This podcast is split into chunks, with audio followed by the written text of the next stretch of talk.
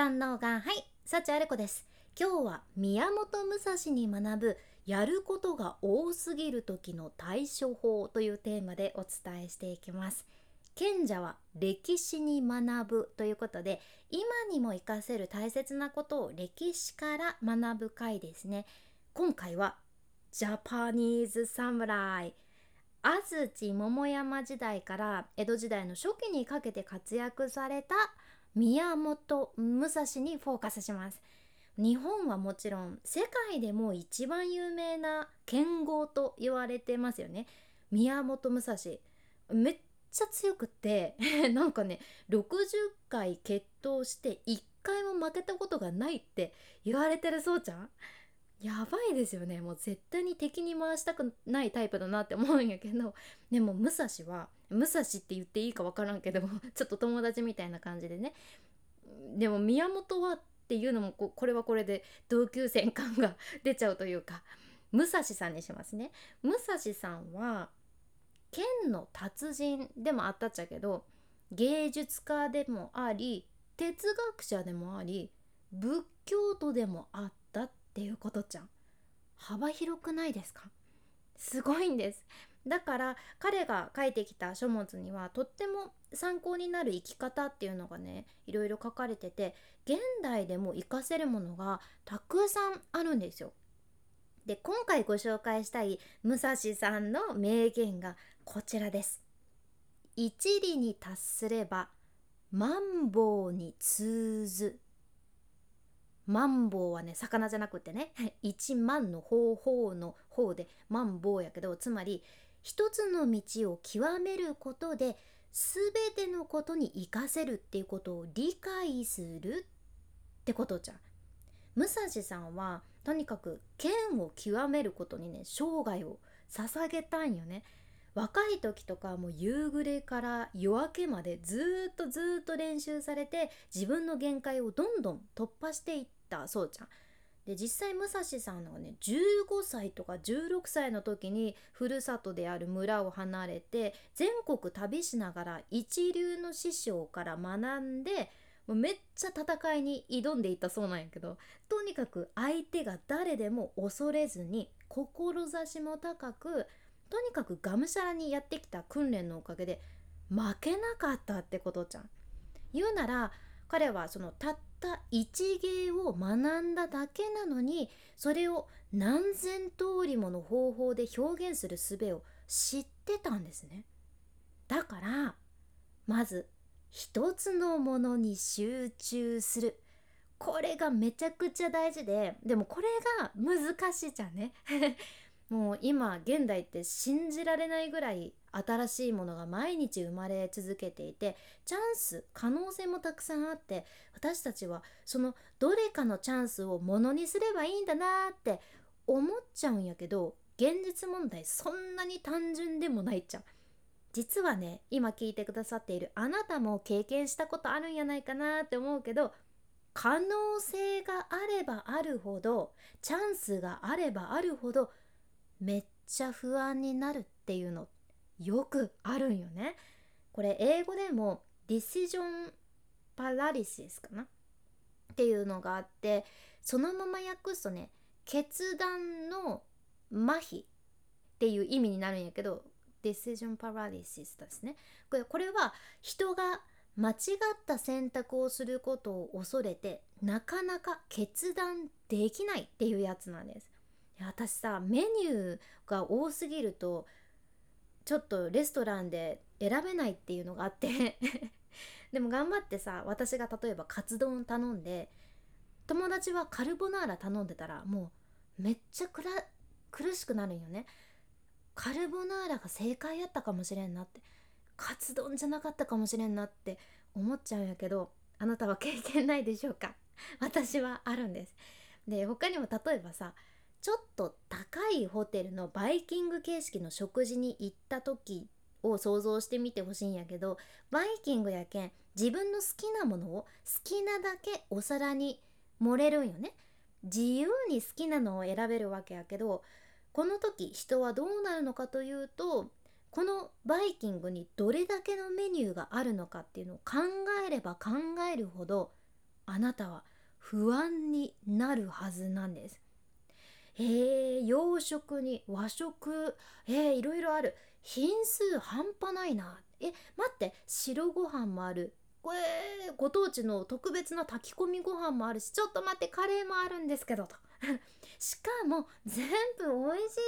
そうってなってでも自分の胃袋の大きさってやっぱりいつもと同じで決まってるんよね。ってことでとりあえずいろいろお皿にちょこっとずつ取って。でも何度も行き来するのもあれだしもうちょっともう一皿入れちゃおうってなって。でもたくさんになってさで最後には食べきれないぐらいになってて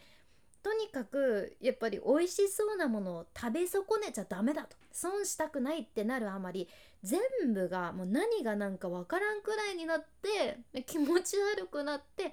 なんでバイキングっていつもこうなるんやろうなってないですか？もうね食い気がすごすぎる私だけかもしれんけどでもこういうのってよくあると思うじゃん。SNS もいろんなプラットフォームが多すぎてどれをしたらいいのかわからない。とりあえず手を出す。自分がやってみたいっていうのもたくさんありすぎて何からしたらいいかわかんない。どうしたらいいのかわからない。逆にやりすぎていろんなものを試しすぎて全部よくわからない状態になっちゃうってあるじゃんね？そう。チャンスとか可能性がたくさんあることで一つに集中するってことが人間できなくなるんですよ。これは私も含めてこういう人って多いともう一般的に言われてるんやけどこれもできるかも。あ自分あれもできるかもってなって次から次にいろいろ試しちゃうんやけどそれに対して深く理解するまで続けられなかったり集中力がなかったりしてこれがもったいないことに自分のものにする前にやめちゃうっていう一番もったいないことになるんよね。でも私も夫によく言われるんやけど「あれこちゃん全部は無理だよ」と 私としてはいやそんなの分かんないじゃんできるかもしれんじゃんってなってうん、うん、全部は無理だよって諭されるわけですけど、まあ、次から次に試してうまくいかなかった時やっぱり本人はめちゃくちゃ落ち込むんよね。で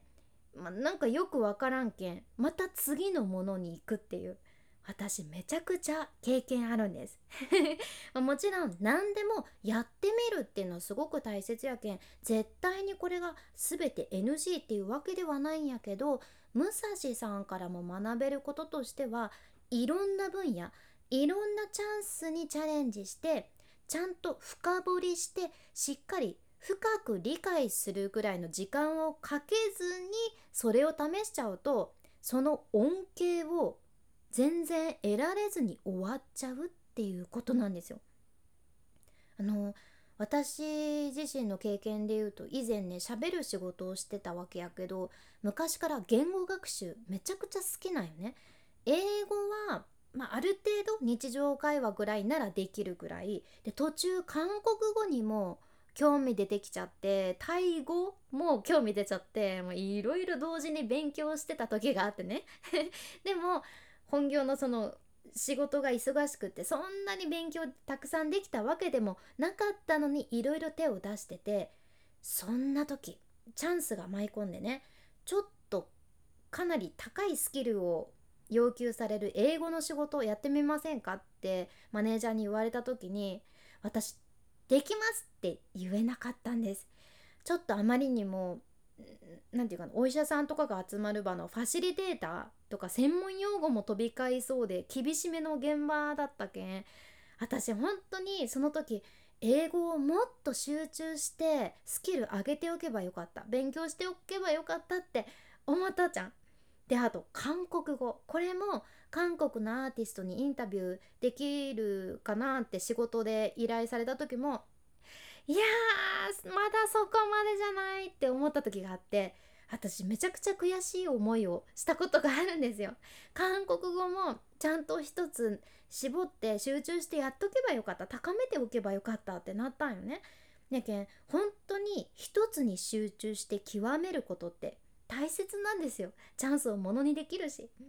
とか言いながら私は今ドイツ語まで手を出しちゃってるんですけど